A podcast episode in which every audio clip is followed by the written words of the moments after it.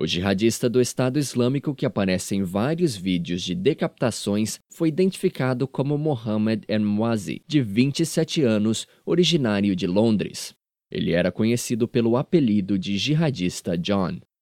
A informação foi divulgada pela BBC nesta quinta-feira, citando fontes da Scotland Yard, que é a sede central da Polícia Metropolitana de Londres.